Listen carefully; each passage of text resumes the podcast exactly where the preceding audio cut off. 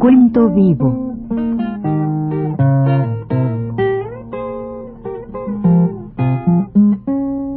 Mis décadas.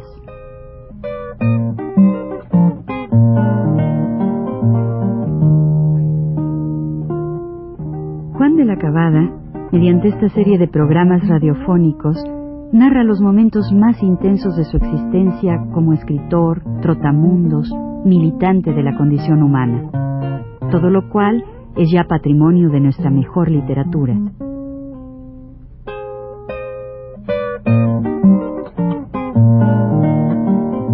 Con ustedes, Juan de la Cabada. Sí, probablemente alguna gente preguntará, pero ¿qué pasaba? ¿Qué pasaba? ¿Cómo vivías este personalmente ahí en Campeche? ¿Qué, ¿Qué me cuenta de amores o cosas en Campeche? Bueno, pues como yo tenía ese terror que dije, y había pues muchachas y mi, primo pues era un muchacho sociable no yo que no soy sociable yo van a creer ustedes sí yo soy de veras un yo no soy un muchacho mundano bueno no era entonces y nunca he sido mundano sí las cosas salían porque sí pero en realidad no era mundano pero mi primo sí tenía sus amistades y todo no y era frecuente que fuéramos entonces yo pues en ocasiones en una ocasión le decía ay mano caray diles a estas muchachas, a estas, había, había una muchacha, no sé por qué, tuvimos amistades así por la fiesta de San Román y todo eso, con una muchacha, una era, era puertorriqueña, sí, la otra era de Santo Domingo, era curioso, habían dos muchachas así, antillanas, que tuvimos amistad con ellas, mucha amistad, y no, no sé yo, ¿verdad? Pues entonces yo le decía a mi amigo, diles a esta que yo soy mudo, mano, que yo soy mudo, ¿eh? Y entonces cuando me la presentó, le dijo, aquí mi primo, nada más que es mi primo, ¿sabes? Dijo, creo que dijo mi amigo, para no decir, pero vamos a conversar porque él, él es mudo, él es mudo, no, no, habla, no, no sabe hablar, es mudo, ¿no? nunca ha hablado, es pobre, ¿verdad? Entonces ellos decían, ay, pobrecito, pobrecito, no tiene cara de tonto, ¿verdad? Pero pero es así, pero yo oía todo, lo que este, pues yo este, me hacía tonto, me bajaba la cabeza, me daba así, como que no entendía como que no oía, nada más me sonreía como bobo así, me sonreía, pero no entendía. Entonces ellos platicaban. Y la primera vez pues quedó bien, yo nos salimos, nos despedimos, perfecto, ¿verdad? Estuvo muy bien. Vamos a seguir con esto, pero antes de decir también que en esos tiempos andaba yo este, queriéndome probar respecto a la, a la famosa enfermedad, me quería probar. Pero entonces me subía a los, a los, a los lugares altos, por ejemplo a la, catedral, me subía y decía, a ver, a ver, a ver, a ver. Tenía esa cosa, ¿no? échate, échate, tírate. ¿Verdad que no? Decía yo así, y la, como saben ustedes, hay cierta atracción, ¿verdad? De, el vértigo de altura y eso, ¿no? Me quedaba así, viendo, ¿verdad? Y no, no te echas, o no te, para, para probar, para contrarrestar toda esta cosa nerviosa. Y no, no, no me atrevía, ¿no? Entonces bajaba yo, sabes que no sé cuánto y andaba así y estas otras cosas era lo del mudo. Pero en una ocasión que a los dos o tres días que empezamos a hablar empezaron a hacer chistes y entonces ella preguntó dice ella a la muchacha bueno y qué hace aquí y claro al decir qué hace aquí mi pariente pues inventó una cosa que en realidad era pues em, era era era era demasiado demasiado atractivo para ellas porque dijo ah pues él está aquí esperando una herencia que le van a dar. En cuanto le den su herencia, se va. Naturalmente que decir herencia y pensar ellas en que yo podía ser un muchacho muy rico, pues este, ellas, yo empecé a reír, ¿no? Fuerte así, y ellas comprendieron naturalmente que, que yo no era mudo, ¿verdad? Que yo oía. Y entonces empezó ya la cosa y tuvimos que... Y entonces de esa relación ocurrió que yo me quedé con la dominicana todo ese un poco de tiempo que yo estoy ahí, que me quería mucho yo también, pero todas esas cosas como cuento son cosas así que pasan como ráfagas, ¿verdad? Como esas, lo que tiene todo joven, no creo que sea otra cosa.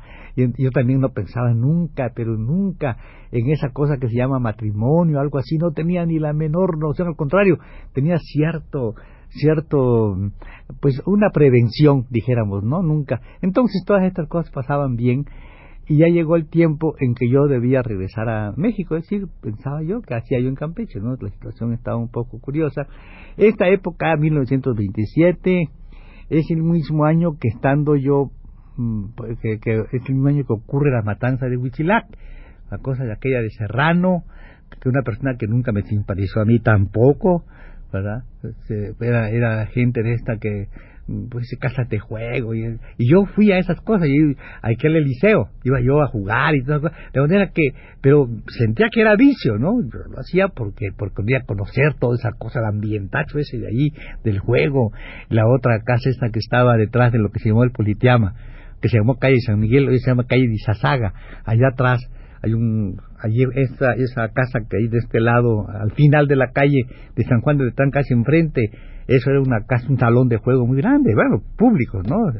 Él era entonces gobernador del distrito, en México entonces tenía su ayuntamiento y su gobierno del distrito, el gobernador era este señor, este, este señor de allá de Sonora que se llamaba Francisco Serrano.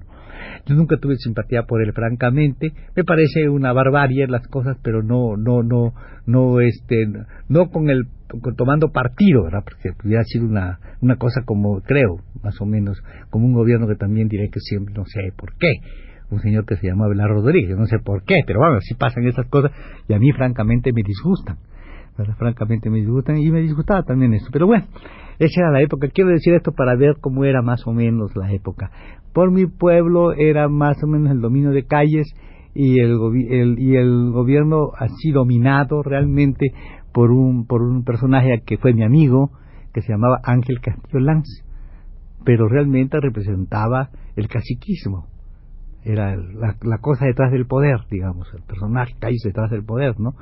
Que, fue, que ustedes lo verán después, en la época de ya de del señor este el Ortiz Rubio, y el mismo Abelardo Rodríguez es el gobierno detrás del poder, ¿no?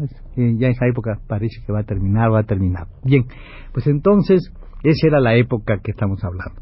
Yo naturalmente, pues fui y saqué mi pasaje, ¿verdad? Y me tocó, este, iba a venir en un barco donde era capitán Irán, Irán no me acuerdo cómo se llamaba, un señor simpático, pero resultó que es, yo venía en, en, el, en, el, mes de diciembre, época de nortes, y la casa consignataria, la casa de los señores Peña, yo digo los nombres exactos porque hay cosas que no se deben dejar al quintero, porque todas son cosas muy malas, ¿no? Y hay que decir los nombres. La casa de José de la Peña, es la casa de, consignataria de, los, de esos barcos de... Y yo, pues, pedí mi pasaje, saqué mi pasaje, y me, y me iba, me fui, estaba al norte, pero yo fui, ¿verdad? Me fui en una lancha, llegamos allá, y uno de esos pellegos se llamaba Emilio, este pobrecillo, diablo, ¿no? Llegamos, yo mi pasaje en la mano, yo subí a bordo, y ellos estaban abajo, y por temor que tenían, después que entregaron los papeles, no pasaron mi equipaje, por lo cual me tuve que regresar en otra lanchón de, de carga de los, de los que estaban cargando para por mi equipaje no y es que es, a mí me pareció una cosa aquí no se exige nada porque la gente no se queja pero esas cosas debían ser naturalmente sancionadas y debían pagar daños y perjuicios porque ellos son los que hacen eh, este hombre va y se, y, se acobarda ante el mar. Yo me vengo muy feliz después, muy enojado porque tuve que regresar con un agua feroz, ¿verdad? En las canoas aquellas que vienen después que hacen los, los alijos que se llaman, ¿no? En el barco, y venía desatado el, el, temporal, ¿no? Y el agua. Y me acuerdo cómo los marineros acostados le decían, echa padre mío, echa padre mío, le decían al cielo, ¿verdad? Pero sin ninguna cosa de, ni de temor, ni de ninguna cosa. Bueno, protesté, fui allí, y claro está, me dieron pasaje para el otro, para el próximo viaje y me tocó venir en el, en el mismo viaje en que yo había venido antes, en el Tamaulipas. En ese mismo barco fuimos, salimos el día 11 de diciembre de 1927. Salimos, salimos en la tarde, llegamos a Ciudad del Carmen en la, en la mañana, pasé un día encantador en el Carmen viendo a mi familia, mis amigas, aquella muchacha que dije, a todas los vi, un rato nada más, ¿verdad? Porque eh, teníamos que seguir viaje y salimos rumbo a frontera. El capitán se llamaba Aguilar el maquinista, jefe maquinista, era aquel mismo Terán, se llamaba, que había sido aquel, el, creo que el marido de aquella muchacha del camarote, el mismo, el señor Terán. Pero ya no iba la muchacha, nomás él iba. Él, esas cosas que pasan con los marinos, ustedes saben, ¿no? Las mujeres en cada puerta, esas cosas. Es verdad eso en cierto sentido. Bueno, y entonces este, pues, nos fuimos, llegamos a, seguimos, llegamos a frontera, y en frontera el capitán Aguilar, yo no sé por qué, aunque yo era joven, tenían esta amistad la gente conmigo, ¿no? Y me decía, mira, mira esto, hombre, a venir al norte, me señalaba así, cómo se ven las, las, las, nubecitas bajas, de colores preciosos, verdes y rojizos así, mira, ahí está, el temporal ahí está, si no vienen los papeles, no me dan los despachos para irme, y esperando y desesperado, hasta que la nochecita le dieron los despachos se marchó el hombre, ¿verdad? Queriendo alcanzar Puerto México antes del temporal. Desgraciadamente, llegando a Puerto México, estaba cruzada la barra, no pudieron pasar a Puerto México. Y entonces se empezó una cosa que fueron once o doce días pro al mar en una, en una tempestad terrible, ¿verdad? Salimos, ya, ni modo, pero al mar y empezó la cosa, no sé quién ha estado realmente en esto, se acordará cómo hace la, cómo, cómo es, ¿no?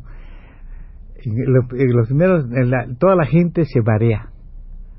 Desgraciadamente yo, o afortunadamente, yo no me mareo. Entonces sabíamos nada más, los que estábamos por todo el barco era un loco y yo un loco que, era un maestro de escuela que se embarcó en frontera. Iba su mamá y su hermana, porque realmente el muchacho estaba loco, pero no se mareaba, estaba feliz ahí. Comíamos los dos en aquellos comedores para mucha gente, la mesa, nos hacían los platos, vaya, y él los agarraba y nos los mandaba a mí, así yo los mandaba, así estuvimos, conversábamos, y él me decía siempre, fíjate, dice que ya el capitán me dijo, que uno de esos barcos, es una de esos salvavidas, esos botes salvavidas, uno es para mí. Y como yo soy remero de Chapultepec, yo pienso que enseguida que, nos, que se desate la cosa y el barco se pierda, nos metemos en nuestro, se vaya ya a la hora de la hora, porque él estaba esperando la hora, él estaba encantado esperando que llegara el momento del naufragio para él coger el salvavidas, ya me dijo que va a dar el bote para mí, mi, mi, mi mamá y mi hermana estaban ahí.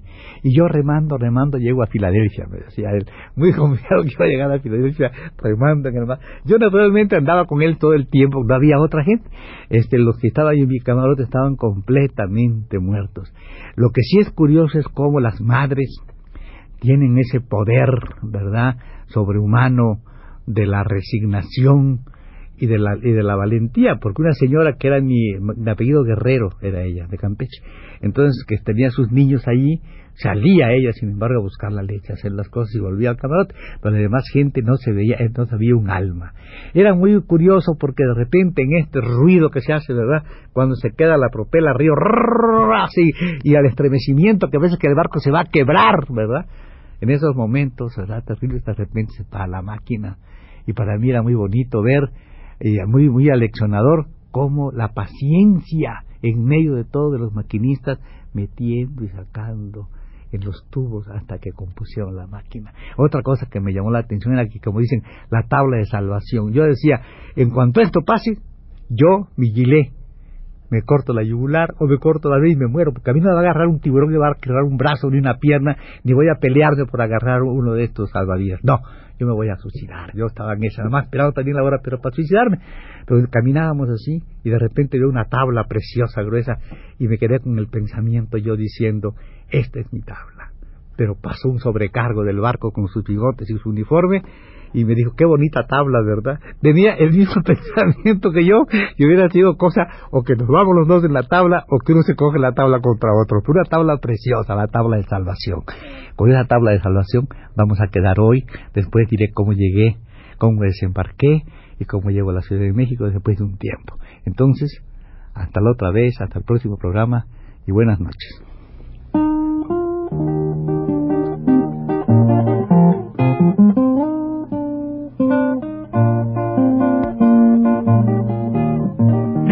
Universidad presentó Recuento Vivo.